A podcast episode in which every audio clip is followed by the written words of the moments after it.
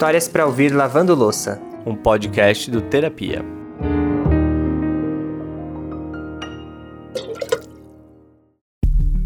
Gente, acabei de fazer uma coisa que não é recomendada neste podcast. Ai, ai, Devo ai. confessar. Acabei de sair da casa da minha vizinha, Silene, maravilhosa, tava tomando café e fui embora sem lavar louça. Que horror, Alexandre. Silene, na próxima, se você estiver ouvindo a gente, na próxima, bota ele pra lavar a louça sim. Mas vou dar chance para você que tá nos ouvindo encarar a sua louça enquanto conhece a trajetória da Nayara, que é a nossa convidada do dia. A vida dela mudou quando, em uma consulta de rotina no ginecologista, ele perguntou se ela não queria ter filhos. E aí, aos 38 anos de idade e sem um parceiro com quem ela gostaria de ter uma gravidez, né, dividir uma relação dessa, ela percebeu que podia ir por um outro caminho que talvez seja menos convencional. Todo mundo sabe, eu trato abertamente do assunto eu tenho uma página no Instagram, eu tenho é aberta, minha, então todo mundo sabe. Eu, eu, eu, não, eu não, não, não é segredo, entendeu? Que eu fi, que os meus filhos são fruto de uma fertilização de um doador.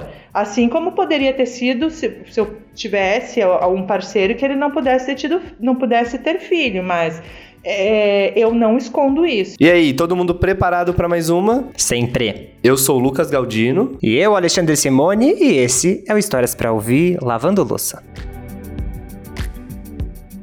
De uns tempos para cá, as coisas vêm mudando de maneira até que acelerada, né? Quando o assunto é casamento e gravidez. Recentemente, inclusive, eu vi uma matéria que acho que mais de 30% das mulheres não estão adotando o nome do marido mais, né, depois que se casam. Eu acho isso muito legal. E se uns anos atrás o padrão já era estar casado e com filhos antes dos 30, hoje isso já deixou de ser uma verdade absoluta. Uma pesquisa do SEAD mostrou que de 2000 a 2019, o número de mulheres que engravidam entre os 30 e os 39 anos subiu de 26% para 39% em São Paulo. A Nayara já estava com 38 anos quando foi fazer só uma consulta de rotina. E aí o ginecologista perguntou se ela não queria ser mãe. E aí aquilo mexeu com a cabeça dela. Ela ainda não tinha encontrado um parceiro com quem quisesse fazer isso, então simplesmente não tinha visto isso como uma possibilidade. Só que o médico falou que para ser mãe existiam outros meios, ela não precisava de um companheiro. E aí aquilo virou uma chavinha na cabeça dela. Eu nem sei se foi desejo, foi assim, é, foi despertou a necessidade. Falei, cara, estou no fim, meu relógio biológico tá ali tic-tac, daqui a pouco eu tô com 39, daqui a pouco eu tô com 40, daqui a pouco eu tô com 50 e assim. E até então, o que, que acontece? É assim, lógico, né? A gente pensa assim: ah, a medicina tá tão avançada, você vê várias mulheres com 40, 42, 44 tendo filhos. Só que a hora que você vai ver, o buraco é muito mais embaixo. E quando eu, aos 38 anos, comecei a ler que as chances de uma mulher engravidar com, a partir de 40 anos, assim, reduz drasticamente, eu falei, meu, acabou. O jogo acabou para mim. Eu estou fora de campo, já estou sentada no banco de reserva, não tem mais. Porque, é, assim, com 35 já diminui muito. Inclusive, é uma coisa que eu tenho conversado, eu, assim, para todas as meninas, eu falo, congele seus óvulos, congelem seus óvulos. Porque, assim, não interessa se você quer ou se você não quer, assim, não, não é a pergunta. Pode ser que você mude de ideia. Então, assim, congele o tempo. Se você tem o tempo a seu favor, congele esse tempo. Que você lá com 40 anos, você pode decidir. Mas que nem eu, que cheguei com 38 e que não tinha congelado, eu tinha assim, eu tinha que tomar uma decisão. Era, eu tinha que decidir, vou fazer ou não vou fazer. Ainda com o pé um pouquinho atrás, assim, a Nayara resolveu começar a vasculhar como isso ia funcionar. Ela foi primeiro num médico, em uma clínica super alto padrão, para ver como que funciona o processo de inseminação. E aí o médico falou para ela voltar num dia que ela estivesse ovulando. Ela fez isso, só que chegando lá, ele mostrou os pacotes disponíveis. E a Nayara já levou um susto, porque assim, eram muito, muito caros. E aí ela ia pagar e poderia tentar engravidar até sair de lá com o coração batendo, segundo ele. Só que isso não garantiria o nascimento de uma criança, porque tudo pode acontecer no processo de gestação. Então foi um pouco assustador de cara. E ela resolveu não fechar nada nesse dia. Nesse meio tempo, ela conheceu um rapaz com quem ela começou a se envolver. E aí ela até pensou que dali pudesse sair alguma coisa por que não? Então ela postergou essa ideia da inseminação. Mas aí acabou que eles não ficaram mais juntos, tá? Então ela resolveu buscar um novo médico. Chegando lá, as coisas já foram diferentes. Porque antes de qualquer coisa, esse médico pediu uma bateria com muitos exames para ela. Assim, um nível que ela nem sabia que dava para coletar tanto sangue de uma vez. E uma das coisas que ela descobriu ali era que a reserva ovariana dela estava ótima. E aí o médico perguntou se ela não queria congelar. Não, eu quero sair daqui com o bebê amanhã. Eu não quero congelar, eu quero, se tiver um bebê disponível já, eu quero levar para casa. Porque eu falei assim, não dá. Eu falei assim, eu já esperei 38 anos. Isso eu tava já indo pra virada dos 39, né? Então eu já esperei 38 anos. O cara não apareceu. Ou o cara já nem está mais entre nós, né? Vive só fisicamente, eu nem o conheci, ou realmente não tem alguém para mim, né? Nem todo mundo vai encontrar o amor de sua vida, ou eu vou encontrar ele aos 60 e não vou esperar até os 60 para engravidar. Aí falei, não, vamos fazer. Aí tá, aí comecei, aí começamos a fazer o processo. Aí comecei a, a, a segunda etapa, que era escolher o doador. Eu lembro que o primeiro eu fiz Bom, vocês vão saber durante a, a conversa, né? O primeiro doador eu escolhi aos prantos, né? Tava num, num bar assim, num. Nossa, eu chorava e falava, gente, que deprimente, né? Eu tô aqui escolhendo um doador. Ninguém me ama, ninguém me quer, que absurdo. Enfim, mas escolhi o doador, todas as características, né? É tipo um Tinder do um Tinder do material genético, entendeu? Você tem um filtro, né? Você faz um filtro. Ah, minha, eu quero é, terceiro grau completo, por exemplo, é, acima de 1,80m, no meu caso, né? É, aí sangue, essas coisas, mas acho que foi esse o filtro primeiro. Então, assim, já, já cai muito, né? Que você tem ali o, a, que a, a, a, população brasileira não é uma população alta, né? Então, para mim já, já reduzia muito. E daí ali você vai vendo, sei lá, tipo, ai, lá, é médico, acupunturista, daí você vai rodando, até que você vai tipo um Tinder mesmo. Ai, gostei desse, ai, não gostei desse. Nossa, daí você fica imaginando. A foto você não tem, você imagina, né? Mas você tem assim, inclusive, é... eu, eu peguei de Banco Nacional, então eu no Brasil não permite acesso à foto, né? Porque eu não vi. Se eu estou optando por uma produção independente, eu não vi necessidade de eu ver a foto. Eu acho muito legal como a Nayara encarou esse processo. Porque é isso, não é sobre o doador aquilo ali, né? É muito mais sobre ela e o filho ou filha que vai vir a nascer. Então, eu acho que é isso, né? Não tem nenhuma necessidade de dar uma forma física a esse doador, que vale reforçar, né, gente? É doador, não tem nada a ver com pai. O que ela mais estava interessada mesmo era saber sobre a saúde do doador, porque ela é uma pessoa que preza muito por esse lado e tinha essa preocupação, até mesmo para que ela pudesse tentar proteger o nenê dela nesse sentido, né? Aí eu escolhi esse primeiro doador e daí isso foi, sei lá, eu comprei em setembro de 2019. Aí fiquei setembro, outubro, tudo eu achava uma desculpa. Ai, agora eu não posso porque eu tô tossindo. Ai, agora eu não posso porque minha unha quebrou. Ai, agora eu não posso até que eu decidi, eu falei, não, agora eu vou fazer. E foi fevereiro. E quando eu cheguei lá, na hora de fazer a inseminação, eu pipoquei. Falei, não vou fazer, não vou fazer. Eu falei, não vou fazer, eu não tô preparada para ser mãe, eu vou ser mãe sozinha, o que, que as pessoas vão pensar de mim? Aí começa a passar um monte de coisa, como é que eu vou explicar para as pessoas? E veio médico, veio embriologista, veio enfermeira, e minha mãe junto ali, eu preparado o material. O médico falou assim: olha, eu não posso congelar o material de novo. Você vai perder o material. Você pode não fazer, tudo bem, mas o material você perde. Eu falei, putz, né? Vou perder o material. Eu falei, ai, quer saber? Vamos, não vai dar certo. Porque eu falei assim: se uma mulher tem 20% de chance de engravidar numa relação. Eu sou do tipo que tudo que pode dar errado dá. Eu falei, não vai dar certo. Então eu vou fazer para não desperdiçar. Eu vou dizer que eu vim, fiz, ao menos eu tentei. Aí tá, fiz, e aí, sei lá, passou uns 12, 13 dias e eu mandei uma mensagem para a secretária e falei: Ei, olha só, é... o que eu tenho que fazer agora? Eu tenho que marcar? Eu tenho que voltar? Eu falei: Você já fez beta? Eu falei: Porque eu acho que não deu certo, eu preciso conversar com o médico.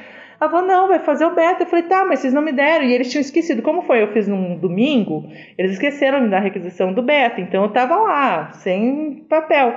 Ela mandou o papel do beta para eu fazer no dia seguinte, só que eu fui e comprei um teste de farmácia. Aí eu comprei, eu comprei dois, não comprei um. Comprei um teste de farmácia, cheguei em casa, usei e falei, não, não deu, né? Aí eu li lá, né? Faltava, sei lá, dois, três dias para descer minha menstruação.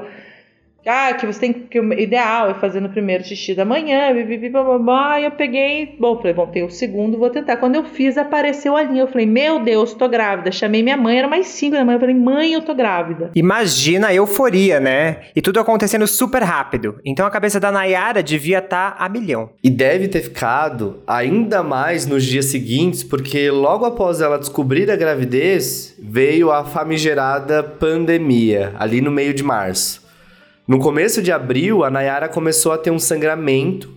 E aí ela foi no médico e tal, e ali ela teve que ouvir o primeiro baque de todo esse processo. Quando eu cheguei lá, ele falou: Olha, às vezes a gente tem umas saias justas na vida, mas eu não vou.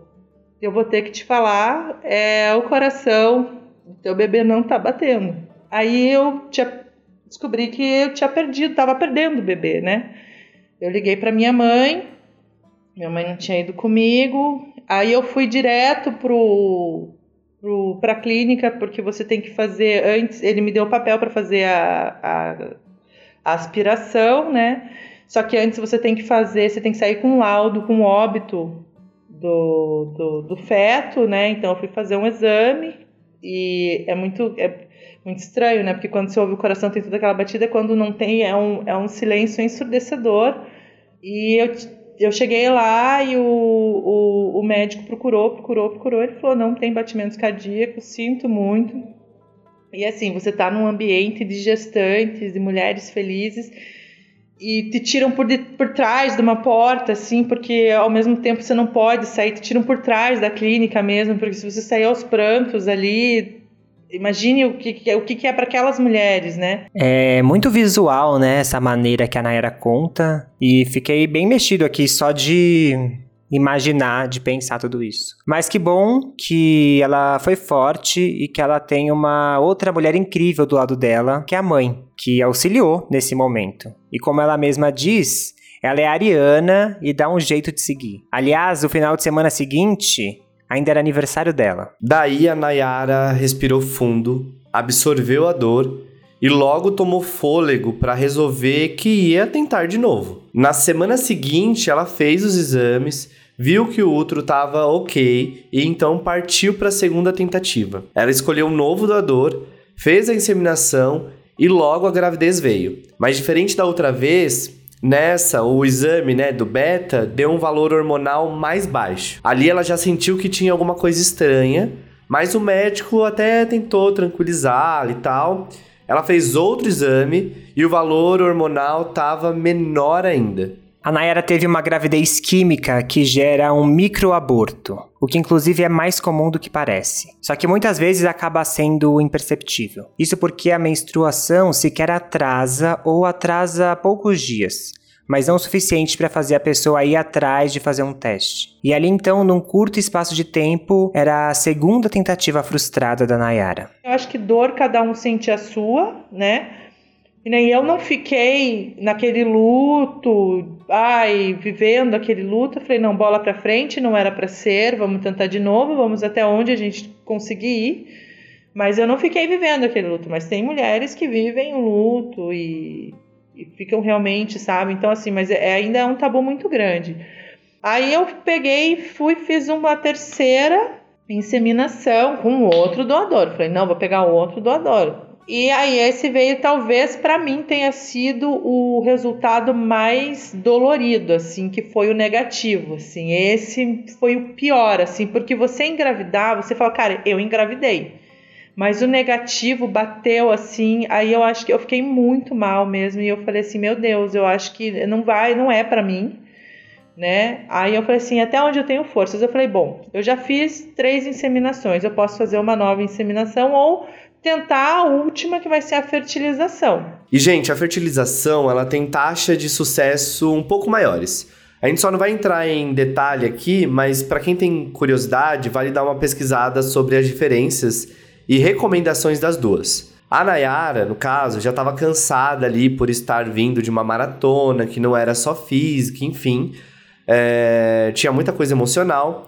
E foram três tentativas sem sucesso, né? E além de tudo, o processo da fertilização envolve uma estimulação hormonal muito grande.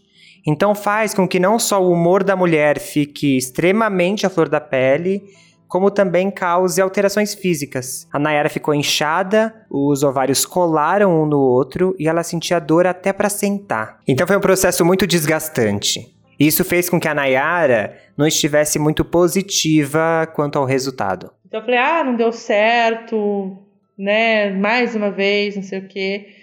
E liguei pro médico, porque você fica tomando remédio, né? E falei assim, olha, eu quero suspender o remédio e eu tô passando mal, eu acho que tá, minha menstruação tá para descer. Aí ele falou assim, não, não, to, não pare de tomar o remédio, faz o beta, adianta até o beta. O beta era para fazer, sei lá, com 11 dias eu fiz com 8. No sétimo eu já. Aí eu falei assim: quer saber? Eu vou lá na farmácia, eu vou comprar um, um, um teste, né? Se der negativo, eu já vou para tudo. Quando eu deu positivo, eu falei: meu pai, eu liguei pro médico de volta, nervosa. Eu falei: deu positivo. Ele falou: olha, eu acho que é gêmeos. Daí eu falei, por quê? Ele falou assim, porque você tá passando muito mal e tá, tá muito antes do período do, do beta. É, provavelmente vai dar alto o teu, teu hormônio, eu tô achando que é gêmeos. Ah, não, não pode, né? Aí fiz o exame do beta, realmente o hormônio deu lá em cima. Aí eu fui já no outro dia fazer, quando cheguei lá, estavam lá os dois embriões, assim, coladinhos. Falou, cara, é gêmeos.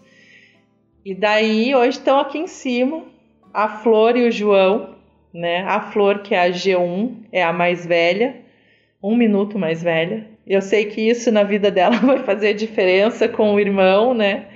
E o João, que é o G2. Né? Eu já tinha passado por dois abortos e um negativo. Eu realmente eu não achei que viessem gêmeos. O nome do, do, dos bebês, porque o meu pai ele faleceu quando eu era eu tinha 15, 16 anos. Assim, a figura masculina na minha vida é meu irmão, sabe?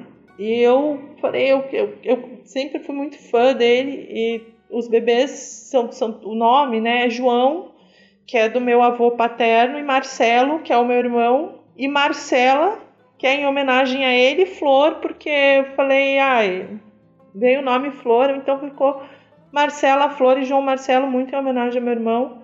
Aí eu contei para ele, e assim, eu levei a gestação até o oitavo mês sem ninguém saber. As pessoas souberam, se eu não me engano, acho que foi dia 30 de março, os bebês nasceram dia 22 de abril eu estava numa pandemia dentro de casa, ninguém sabia que eu estava grávida. Quando eu falei, eu estou grávida, foi aquele choque. E de gêmeos, meu Deus, e de oito meses. Todo mundo, tipo, o que mais? Eu falei assim, gente, e eu só contei, porque eu falei, gente, eu vou ficar muito Nazaré, fugindo com dois bebês do hospital, né? Gente, eu sei que o assunto é sério, mas assim, essa última frase da Nayara me pegou de jeito aqui. A própria Nazaré Tedesco, né? Imagina só. Mas voltando aqui, é muito necessário que a gente recapitule o processo da Nayara como um todo. Essa era a quarta tentativa seguida dela de tentar engravidar, vindo de duas perdas pós-aborto, é, e era muito forte isso tudo acontecendo com ela. Inclusive a Nayara era muito forte, né? E a gente sabe que ela não é única. E essa força não foi necessária só no processo de concepção. A gravidez dela foi super agitada, ela teve uma série de obstáculos no caminho, principalmente por ter se tratado de uma gravidez gemelar. Ficou muito difícil, é, eles eram para nascer em maio e eu já estava ficando muito mal, já estava ficando sem respirar, não estava mais conseguindo andar direito. E o médico falou: não, é, vamos, vamos de cesariana, vamos adiantar o parto, porque você vai acabar numa cadeira de rodas, né? Eu já estava com a coluna, com o ciático travado de uma maneira, e eu falei: não, mas eu não quero que sejam arianos. Ariano já chega eu, eu quero que seja taurino. Eu falava: crianças, fiquem aí. A virou para touro, vocês nascem, não sejam ares, né? Aí eu falei, ó, dia 19 de abril é meu aniversário. Eu falei pro médico. Ele falou assim: não, eu não gosto de, de que nasça no aniversário da mãe. Então vamos marcar para um dia depois. Eu falei, tem que ser ariano. É, tem que ser taurino. Daí ele falou, então tá bom. E daí a gente marcou para 22 de abril, que foi quando eles nasceram. E eu fiquei ali garantindo, né? Eu nem me mexia pra bolsa não estourar em Ares. Quando foi touro, eu falei, não, agora pode. E daí eles nasceram a minha mãe, como ninguém podia entrar no hospital, né? E também assim, eu tinha assim, todo mundo entra com um casal, com um casal não, mas com o seu parceiro ou parceira, né? No meu caso foi minha mãe que foi comigo e eu só falei para ela, falei, olha, a, a, tua, você tem que tirar foto, só tire foto. Ela tirou várias fotos, né? É, eles eles nasceram, eles nasceram com hipoglicemia, então eles não vieram direto para mim, eles foram para a sala ao lado. E aí, quando eu estava na, na sala de recuperação, eu escuto minha mãe vindo pelo corredor: é tudo meu, é tudo meu, é tudo meu. Nisso, minha mãe entra com aqueles dois pacotinhos assim, sabe? E estão ali em cima. E não é fácil porque é, assim, eu posso continuar falando aqui durante horas, né? Porque maternidade não é fácil, é muito romantizado. Nesse tempo que eles nasceram, desde a gravidez até já falei, nossa, mas o que, por que, que foi que eu fiz, né? E ao mesmo tempo, meu Deus, eu amo eles demais. É, mas maternidade, você é todo dia, assim, é uma coisa nova, é uma luta nova. É, não é fácil você criar um ser humano, não é fácil também é, você. A, a, tua pessoa, né, o que você era, enterrar quem você era para nascer uma nova pessoa, porque não, a sua vida não vai voltar a ser como era antes, ponto. E assim, gente, é por esse tipo de relato, igual ao da Nayara, que cada vez mais a gente precisa escutar o que as pessoas que engravidam tem para dizer sobre suas lutas, dores e processos. E mais do que escutar, a gente precisa destas pessoas tomando decisões e pautando as conversas que a gente tem que ter enquanto sociedade. Só assim vamos ver evolução real nesse sentido. Total. E é impactante a gente parar para ver o quão árduo foi o processo até o momento em que ela tinha os gêmeos nos seus braços.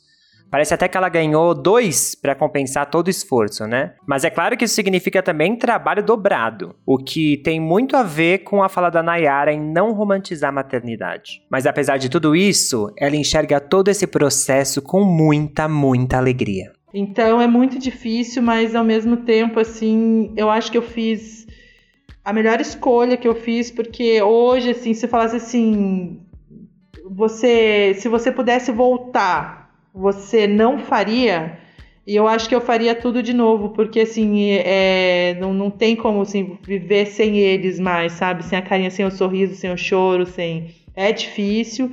É, eu tenho a minha mãe ao meu lado que me ajuda muito, assim, é, melhor do que muito parceiro aí. Minha mãe, nossa, não, eu não tenho nem como. Não tenho nem como mensurar o, o, o quanto ela me ajuda, sabe?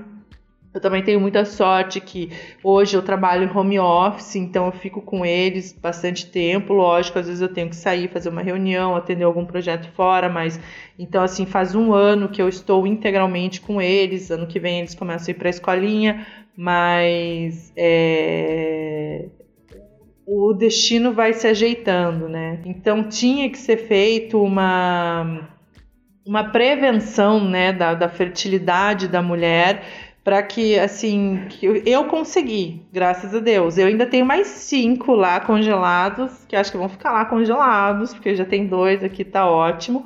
Mas tem quem não consiga. Temos hoje ovo doação, tem barriga solidária, tem vários caminhos. A mulher tem que também é, abrir a mente, né? Que tem mulher que não consegue gerar, tem mulher com 28 anos que os óvulos já é, não, não tem boa qualidade, não vão conseguir gerar. Então, há vários meios, mas eu acho que tinha que ter para que a gente pudesse, ao menos assim, ter a prevenção, sabe? Não chegar que nem eu cheguei lá com 38 anos, meu Deus do céu, desesperada né? É, gente, que episódio potente esse, né? E sabe o que é legal? Eu não tinha a menor ideia de como era esse processo, assim. foi muito legal ouvir a Nayara é, detalhar, né? E fazer a gente aprender, que é mais uma possibilidade, né?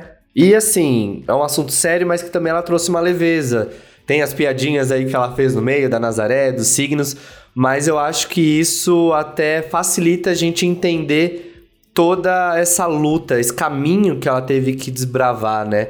É muito importante demais. Nayara, muito obrigado por dividir sua história aqui. A gente é eternamente grato. Eu virei fã demais, assim. Fiquei encantadíssimo pela Nayara. Foi uma delícia a conversa.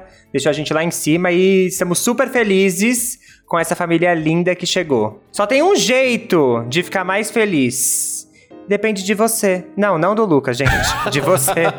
o Alexandre já desistiu de mim. É, vocês já, já entenderam. De você mesmo, que tá aí do outro lado. E aí? Ouviu o podcast Lavando Louça hoje? Se não lavou, já sabe, né? A gente vai dar uma colher de chá.